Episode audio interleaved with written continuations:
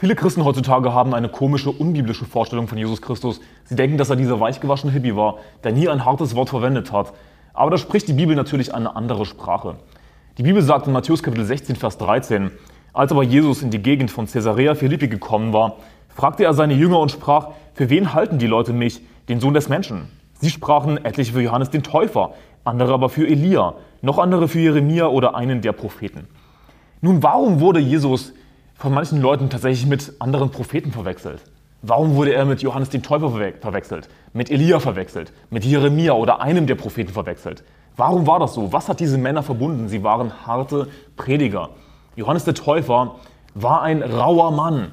Über Elia wird gesagt, er war ein haariger Mann. Jeremia hat hart gepredigt. Alle diese Propheten, alle diese Männer Gottes im Alten Testament, sie haben allesamt hart gepredigt. Immer wieder geht es im Alten Testament um Gericht, Gericht, Gericht, Zorn, Zorn, Zorn. Das ist, worum es geht. Zu einem großen Teil im Alten Testament. Und du freundest dich besser damit an, denn das ist das Wort Gottes, okay? Und natürlich, auch im Neuen Testament, das Buch der Offenbarung ist das zornigste Buch der Bibel, zorniger als das gesamte Alte Testament, wenn man so will. Aber warum wurde wohl Jesus mit diesen Männern verglichen oder verwechselt? Nun, bestimmt nicht, weil er irgendwie weich gewaschen war. Und das ist sowieso lästerlich, so Jesus darzustellen, wie er heutzutage falsch dargestellt wird. Jesus Christus ist der Sohn Gottes und Gott selbst, okay? Jesus Christus, Jesus Christus ist das Wort Gottes. Jesus Christus ist das Wort Gottes, ja? Das Wort Gottes enthält Zorn und Gericht und zwar sehr viel davon. Wenn diese Männer Gottes so hart gepredigt haben und Jesus mit ihnen verwechselt wurde, wie hat dann wohl Jesus gepredigt? Er hat hart gepredigt. Und wenn du die Bibel schon mal gelesen hast, dann müsstest du das wissen. Es heißt weiter in Matthäus Kapitel 16, Vers 15, da spricht er zu ihnen, ihr aber für wen haltet ihr mich? Da antwortete Simon Petrus und sprach, du bist der Christus, der Sohn des lebendigen Gottes. Und Jesus antwortete und sprach zu ihm, glückselig bist du, Simon, Sohn des Jona, denn Fleisch und Blut hat dir das nicht geoffenbart, sondern mein Vater im Himmel. Fleisch und Blut hat dir das nicht geoffenbart, sondern mein Vater im Himmel. Um Gott zu erkennen und letzten Endes vor allem gerettet zu werden, braucht es göttliche Intervention. Gott muss eingreifen, denn die Bibel sagt, dass da niemand ist, der nach Gott fragt. Niemand fragt nach Gott. Das ist, was die Bibel sagt in Römer Kapitel 3. Trotzdem gibt es Menschen, die nach Gott fragen, die gerettet werden, die mit dem Evangelium konfrontiert werden, vielleicht vorher nicht nach Gott gefragt haben, aber dann gerettet werden wollen. Nun, warum ist das so? Warum sagt die Bibel zum einen, dass da niemand ist, der nach Gott fragt, aber dann gibt es doch Menschen, die nach Gott fragen? Weil Gott eingegriffen hat weil Gott sich ein Stück weit offenbart hat diesen Menschen. Und deshalb fragen sie nach Gott. Denn von sich aus würden sie nicht nach Gott fragen. Von sich aus hätte ich nicht nach Gott gefragt. Von, von, von mir aus oder von dir aus hättest du nicht nach Gott gefragt. Gott muss eingreifen. Gott hat schon ein Stück weit bei jedem Menschen eingegriffen. Denn wir lesen aus Römer Kapitel 1 heraus, dass alle Menschen ohne Entschuldigung sind. Und das heißt, weil das von Gott Erkennbare unter ihnen offenbar ist, da Gott es ihnen offenbar gemacht hat. Also Gott hat es ihnen offenbar gemacht. Denn sein unsichtbares Wesen, sein unsichtbares Wesen, nämlich seine ewige Kraft und Gottheit, wird seit Erschaffung der Welt an den Werken durch Nachdenken wahrgenommen, sodass sie keine Entschuldigung haben. Also natürlich, die, durch die Schöpfung hat sich Gott schon ein Stück weit offenbart. Es gibt schon eine göttliche Intervention, durch die Menschen eigentlich ins Nachdenken kommen sollten. Das ist in den wenigsten Fällen der Fall, aber Menschen sollten eigentlich aufgrund schon allein der Schöpfung nach Gott fragen. Und das allein führt natürlich nicht zur Errettung, irgendwie zu erkennen, okay, es gibt einen Schöpfer. Aber wenn jemand wirklich ernsthaft nach Gott fragt, auf der Suche nach Gott ist, sagt die Bibel, dass er Gott finden wird, denn wer sucht, der wird finden. Ja, wer bittet, der empfängt, wer anklopft, dem wird aufgetan und so weiter. Das ist ein Versprechen, das Jesus Christus gegeben hat. Jeder, der aufgrund dessen, dass er erkannt hat, es muss einen Schöpfer geben, sich wirklich ernsthaft auf die Suche nach Gott macht, wird Gott finden. Es kommt darauf an, dass er ernsthaft auf der Suche nach der Wahrheit ist, denn was ist der Grund, dass Menschen nicht gerettet werden? Die Bibel sagt, weil sie die Liebe zur Wahrheit nicht angenommen haben. Also nur jemand, der wirklich offen ist für die Wahrheit, egal was die Wahrheit ist, der wird auch die Wahrheit finden. Der wird gerettet werden. Menschen, die nicht gerettet werden, liegt daran, dass sie die Lüge geliebt haben und nicht wirklich offen nach der Wahrheit gesucht haben. Nicht, danach, äh, nicht interessiert sind an der Wahrheit. Aber ich will nicht vom Thema abkommen. Mir ging es darum, was hier heißt in Vers 17, Fleisch und Blut hat es nicht geoffenbart, sondern mein Vater im Himmel. Es braucht göttliche Intervention, um vor allem gerettet zu werden letzten Endes. Wir lesen in Matthäus Kapitel 11, Vers 27, das ist ein gutes Beispiel dafür. Da sagt Jesus, alles ist mir von meinem Vater übergeben worden und niemand erkennt den Sohn als nur der Vater und niemand erkennt den Vater als nur der Sohn und der, welchen der Sohn es offenbaren will. Du kannst nicht Gott den Vater erkennen, ohne dass es dir Jesus Christus offenbart. Es braucht, wie gesagt, eine göttliche Intervention. Und das ist ein wichtiger Punkt, denn es gibt Leute, die denken, jemand könnte gerettet werden, einfach so durchs Bibellesen.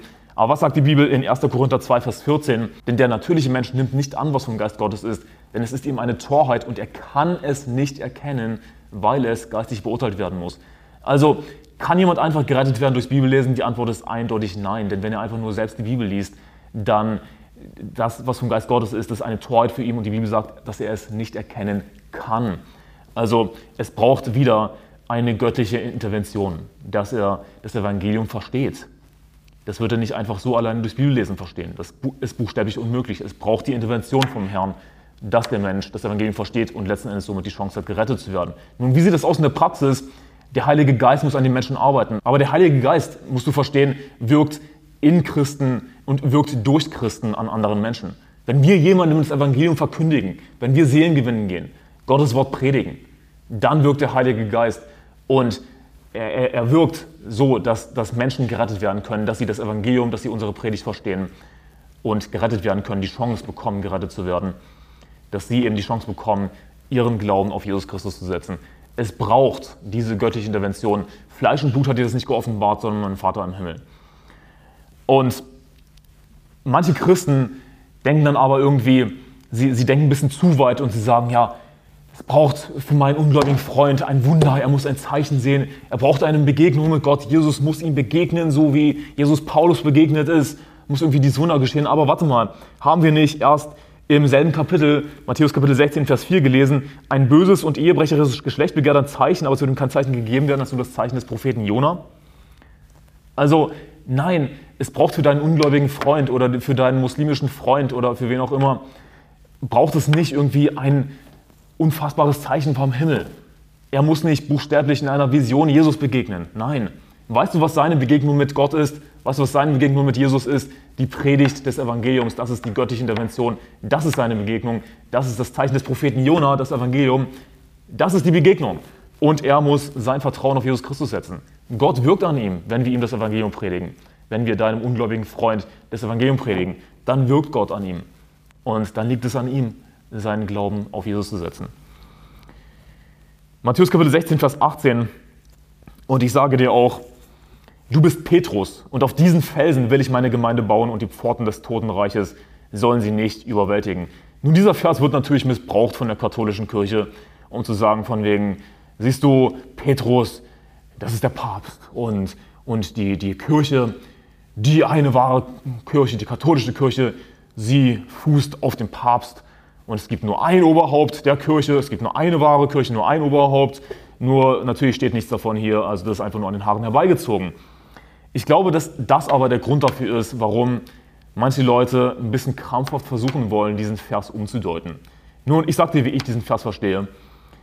Ich sage dir auch, du bist Petrus und auf diesen Felsen will ich meine Gemeinde bauen. Ich verstehe das so, dass mit dem Felsen Petrus gemeint ist. Und ich habe das Neue Testament x-mal durchgelesen. Ich kann Ihnen nicht sagen, wie viel Mal. Ich habe das Matthäus-Evangelium auswendig gelernt. Ich sage es regelmäßig auf oder versuche zumindest es regelmäßig aufzusagen. Und weißt du was? Ich, tut mir leid, ich denke immer noch, dass mit dem Felsen Petrus gemeint ist. Und ich sehe keinen Grund, das irgendwie umzudeuten. Und ich glaube, dass manche Leute ein bisschen zu weit gehen, weil sie, sie denken, oh, diese und diese Irrlehrer, sie nutzen diesen Vers, um das und das zu argumentieren. Deswegen will ich jetzt unbedingt das, das anders erklären. Aber, aber warte mal bleib locker. Realisiere einfach, dass Irrlehrer, dass die katholische Kirche oder was auch immer für eine Sekte, dass sie Bibelverse verdrehen werden und dass sie aufgrund von manchen Bibelversen falsche Lehre lehren werden. Akzeptiere das einfach. Das ist etwas, was du buchstäblich nicht ändern kannst. Es ist egal, wie du den Vers umdeutest, egal, was du, was du daraus machst. Du wirst die sowieso nicht überzeugen. Irrlehrer werden letzten Endes Verse sich so auslegen, wie sie wollen. Sie wollen halt unbedingt, dass es einen Papst gibt und dann finden sie krampfhaft irgendeinen Vers.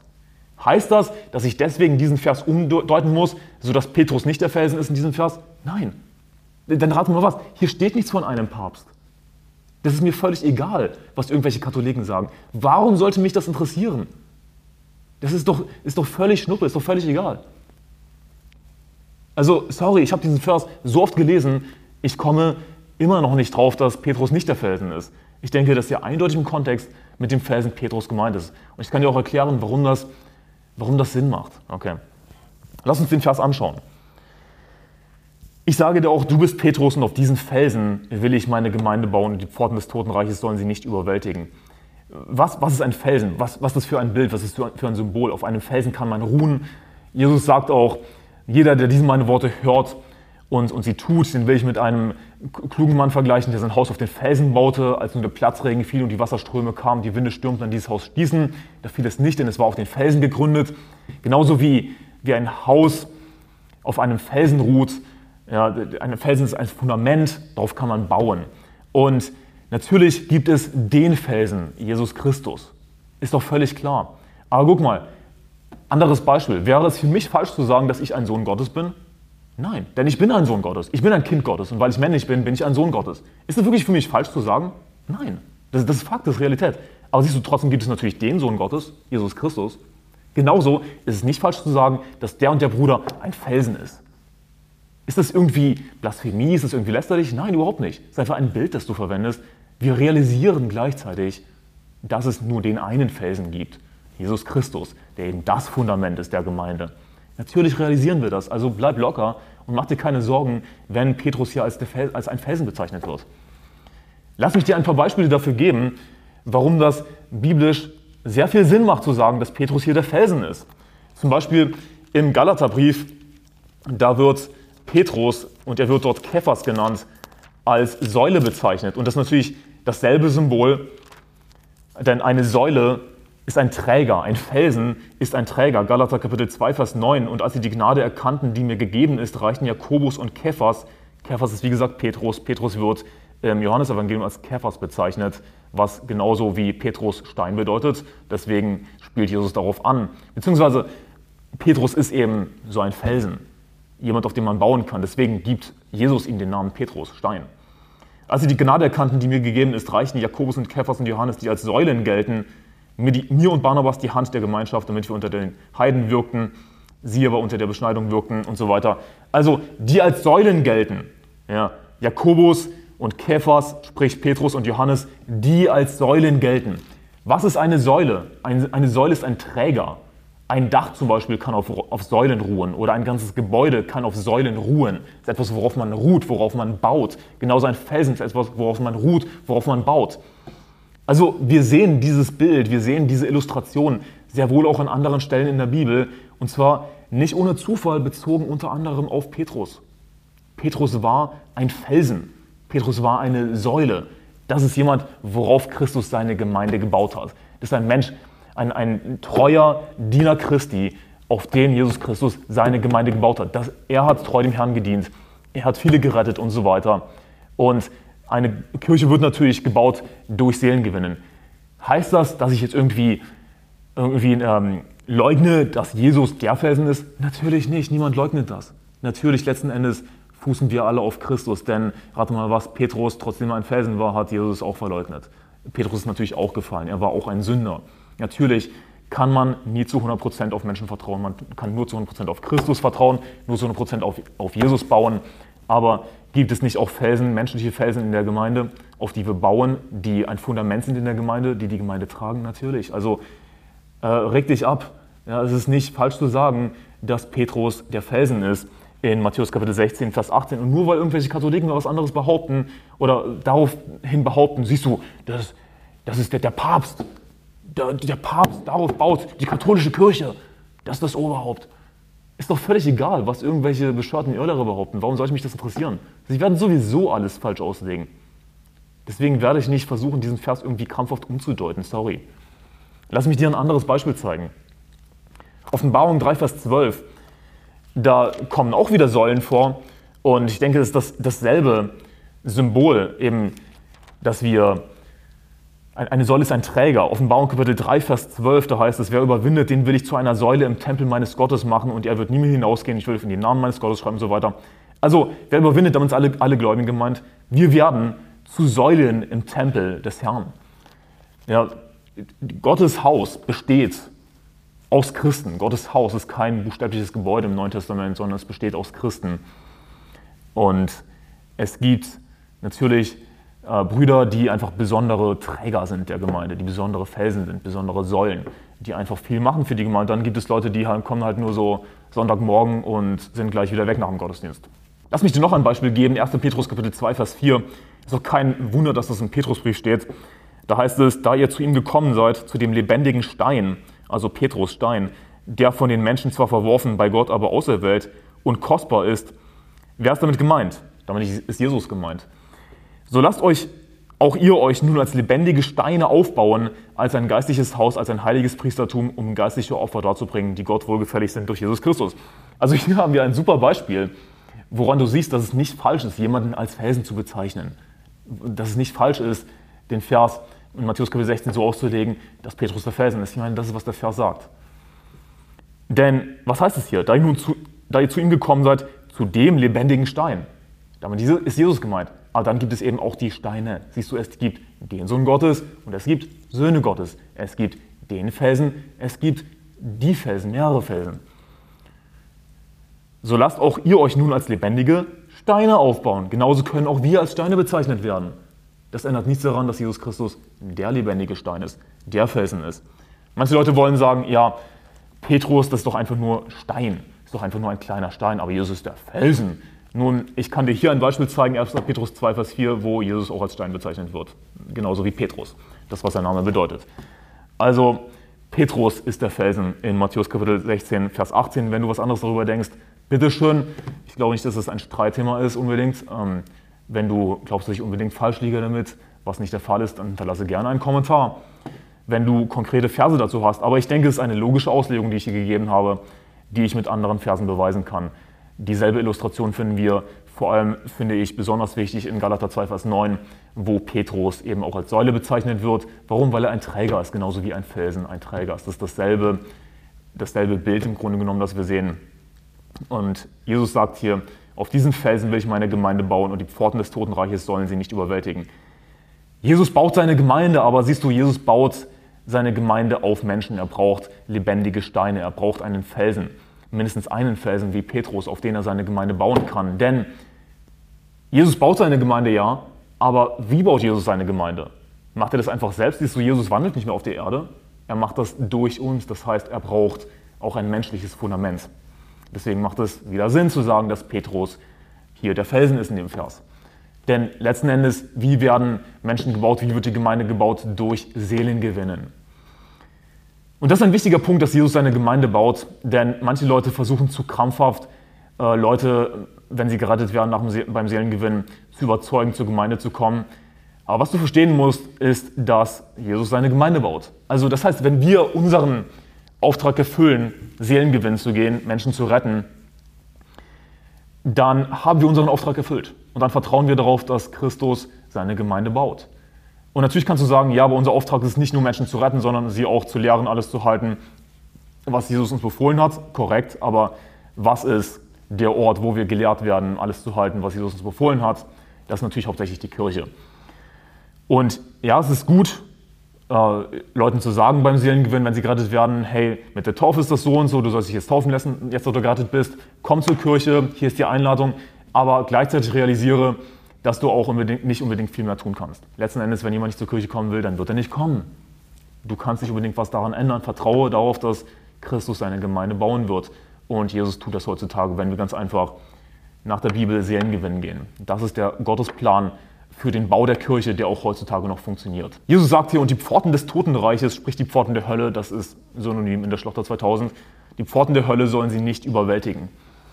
Also nichts in dieser Welt wird gegen die Kirche, gegen eine Kirche ankommen. Denn wenn ich sage die Kirche, dann spreche ich von unserer Kirche. Denn es gibt mehrere Kirchen, es gibt nicht die eine Kirche. Sowas gibt es buchstäblich nicht. Es wird eine Kirche geben, aber erst im Himmel. Jetzt haben wir hier mehrere Kirchen auf der Erde. Es gibt nicht einfach die Kirche Christi auf der Erde. Gibt es nicht. Wir sind keine Katholiken, okay. Die Pforten des Totenreiches sollen sie nicht überwältigen. Siehst du, die Baptistenkirche, zuverlässiges Wort, kann nicht zerstört werden. Sie kann nicht zerstört werden. Da kann der Verfassungsschutz und was weiß ich für Behörden machen gegen uns.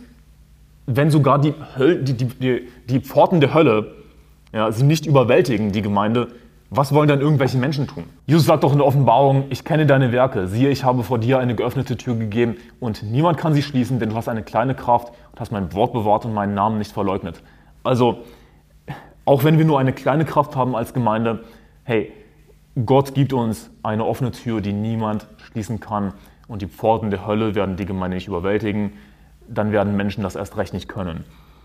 Was du realisieren musst, ist, dass die Kirche kein Gebäude ist, sondern dass es die Versammlung von Gläubigen ist. Das heißt, auch wenn ein Gebäude vielleicht zerstört wird, das ändert nichts daran, dass die Kirche existiert, denn das ist, was Kirche ist, die Versammlung von Gläubigen. Vers 19, und ich will die Schlüssel des Reiches der Himmel geben, und was du auf Erden binden wirst, das wird im Himmel gebunden sein, und was du auf Erden lösen wirst, das wird im Himmel gelöst sein.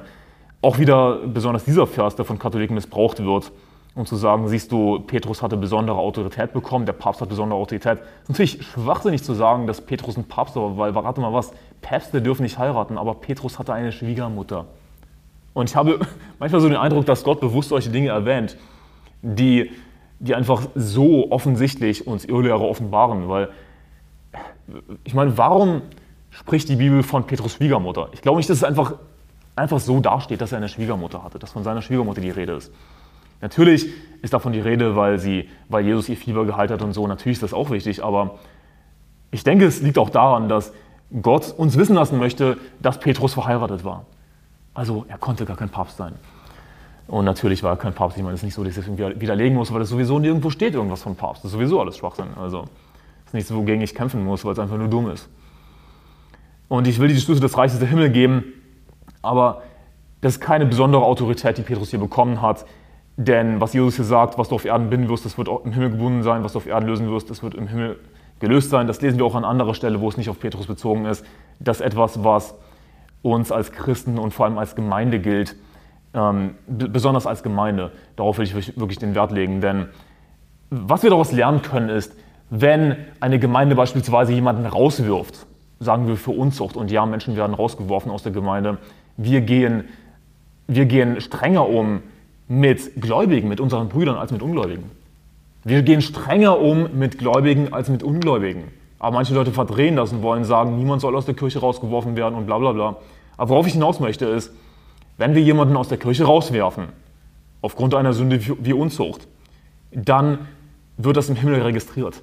Was, auf, was du auf Erden binden wirst, das wird im Himmel gebunden sein. Was was, wenn dieser Christ, der Unzucht getrieben hat und rausgeworfen wurde aus seiner Gemeinde, wenn der stirbt und in den Himmel kommt, Jesus wird nicht zu ihm sagen, ach du Armer, was hast du, was wurde dir da angetan? Was wurde dir angetan, diese Gemeinde, dass sie dich rausgeworfen haben? Nein, sondern was du, du auf Erden binden wirst, das wird im Himmel gebunden sein. Wenn jemand rausgeworfen wird aus der Gemeinde, wenn nicht einfach gesagt wird, ach ist alles gut, wir vergeben dir und du bleibst hier, sondern wenn eben nicht vergeben wird, sondern gebunden wird, das wird im Himmel registriert. So eine große Rolle spielt das. Das heißt, wenn jemand für Unzucht rausgeworfen wird aus der Gemeinde, dann kann er nicht einfach so in eine andere Gemeinde gehen, sondern die andere Gemeinde muss respektieren, dass er rausgeworfen wurde für Unzucht und kann nicht einfach so sagen, du Armer, wir nehmen dich auf, wir vergeben dir. Nein, es ist sogar im Himmel gebunden, was sie auf Erden gebunden haben. Wie viel mehr sollte es dann eben auf Erden gelten? Also wenn jemand für Unzucht rausgeworfen wurde, ich nehme es jetzt nur als Beispiel, dann kann er nicht in eine andere Gemeinde gehen, solange er nicht umkehrt von dieser Sünde. Und das ist so ein wichtiger Punkt, denn es gibt so viele Pastoren, die Ehebruch getrieben haben und was weiß ich nicht für Sünden begangen haben, für die sie sich disqualifiziert haben, die aber einfach weitergereicht werden zu einer anderen Gemeinde. Oder was ist mit pädophilen Geistlichen in der katholischen Kirche, die einfach so weitergereicht werden? Aber gerade die katholische Kirche will diesen Vers verwenden um ihn auf den Papst anzuwenden. Wie widersprüchlich. Was für eine Ironie. Da gebot er seinen Jüngern, dass sie niemand sagen sollten, dass er Jesus der Christus sei, Vers 20. Ein Vers, der, oder etwas, was wir öfters lesen, dass Jesus gesagt hat zu seinen Jüngern, dass sie ihn nicht offenbar machen sollten. Warum sagt Jesus das nun? Wir wissen das aus dem Markus-Evangelium zum Beispiel, dass äh, Leute nicht darauf gehört haben, dann haben sich viele Menschen zu Jesus Christus gedrängt, dann konnte er nicht dann, dann konnte er nicht in die Stadt gehen, sondern musste draußen sein und war viel in der Wüste, anstatt eben mit einzelnen Menschen zu sprechen, weil einfach sich so große Massen zugedrängt haben. Also Jesus wollte das verhindern, dass große Massen hinzukommen, können wir daraus lernen, weil es effektiver ist, offensichtlich mit einzelnen Menschen in Ruhe zu reden. Und das sehen wir auch im Johannesevangelium, wo Leute gekommen sind, nicht weil sie Zeichen gesehen haben oder weil sie Zeichen sehen wollten, sondern weil sie von dem Brot satt geworden sind. Also es kommen Leute hinzu, wenn große Massen sich hinzudrängen, die einfach Brot gegessen haben und sie wollen halt einfach satt werden. Das heißt, sie sind nicht an geistigem interessiert, sondern nur an Nahrung. Und das ist natürlich ineffektiv. Deswegen wollte Jesus verhindern, Leute haben sich leider nicht dran gehalten, aber Jesus wollte verhindern, dass er bekannt gemacht wird, damit sich eben keine Massen hinzudrängen. Vers 21, von da an begann Jesus seinen Jüngern zu zeigen, dass er nach Jerusalem gehen und viel leiden müsse von den Ältesten, den obersten Priestern und Schriftgelehrten und getötet werden und am dritten Tag auferweckt werden müsse. Da nahm Petrus ihn beiseite und fing an, ihn zu wehren und sprach, Herr, schone dich selbst, das widerfahre dir nur nicht. Er aber wandte sich um und sprach zu Petrus, Weiche von mir, Satan, du bist mir ein Ärgernis, du denkst nicht göttlich, sondern menschlich. Freundschaft mit der Welt ist Feindschaft gegen Gott, sagt die Bibel. Und Petrus hat sich hier an der Stelle, und übrigens Petrus wieder, ja, also wir sehen hier eine Schwachstelle von Petrus. Natürlich, nur weil er als Felsen bezeichnet wurde, heißt nicht, dass er perfekt war. Niemand ist perfekt, wir sind alle Sünder. Aber das heißt nicht, dass wir nicht auch ein Felsen der Gemeinde sein können und Großes für Gott tun können, trotzdem, obwohl wir Sünder sind. Ähm, er sagt hier, weiche von mir, Satan, du bist mir ein Ärgernis, du denkst nicht göttlich, sondern menschlich. Petrus hat sich hier zu einem Freund der Welt gemacht. Denn die Welt kapiert nicht, dass es gut ist, dass Christus für uns gestorben ist, um uns zu retten vor unseren Sünden. Die Welt empfindet das vielleicht sogar als anstößig. Oh, das ist, das ist so furchtbar, was die Bibel beschreibt, wie, wie schlimm Jesus geschlagen wurde und alles. Ah, das, das ist doch nicht gut sowas. Aber es ist eben doch gut. Es ist wunderbar in unseren Augen, sagt die Bibel in einem Psalm. Vom Herrn ist es geschehen und es ist wunderbar in unseren Augen. Dann heißt es weiter in Vers 24, da sprach Jesus zu seinen Jüngern, wenn jemand mir nachkommen will, so verleugne er sich selbst und nehme sein Kreuz auf sich und folge mir nach. Denn wer sein Leben retten will, der wird es verlieren. Wer aber sein Leben verliert um meinetwillen, der wird es finden. Denn was hilft es dem Menschen, wenn er die ganze Welt gewinnt, aber sein Leben verliert? Leute, die ihr Leben um Reichtum herum bauen, sie werden alles verlieren. Sie werden ihr Leben verlieren. Dagegen, was ist es für ein Reichtum, Christus nachzufolgen? Unser Leben um Christi willen zu verlieren, Dinge aufzugeben. Was werden wir für einen Reichtum im Himmel haben? Denn was hilft es dem Menschen, wenn er die ganze Welt gewinnt, aber sein Leben verliert? Oder was kann der Mensch als Lösegeld für sein Leben geben?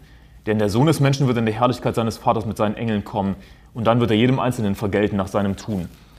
Ungläubige fahren zur Hölle, weil ihnen vergolten wird nach ihrem Tun. Sie werden gerichtet nach ihren Werken, sagt die Bibel. Das führt natürlich einzig und allein dazu, dass sie zur Hölle fahren. Wir als Christen, die wir allein aus gnadischen Glauben gerettet sind, uns wird vergolten nach unserem Tun, was dazu führt, dass wir einfach Belohnungen zusätzlich im Himmel bekommen. Dann heißt es in Vers 28 zum Schluss, wahrlich, ich sage euch, es stehen einige hier, die den Tod nicht schmecken werden, bis sie den Sohn des Menschen haben kommen sehen in seinem Reich. Was es mit diesem Vers auf sich hat, erfährst du in der nächsten Folge.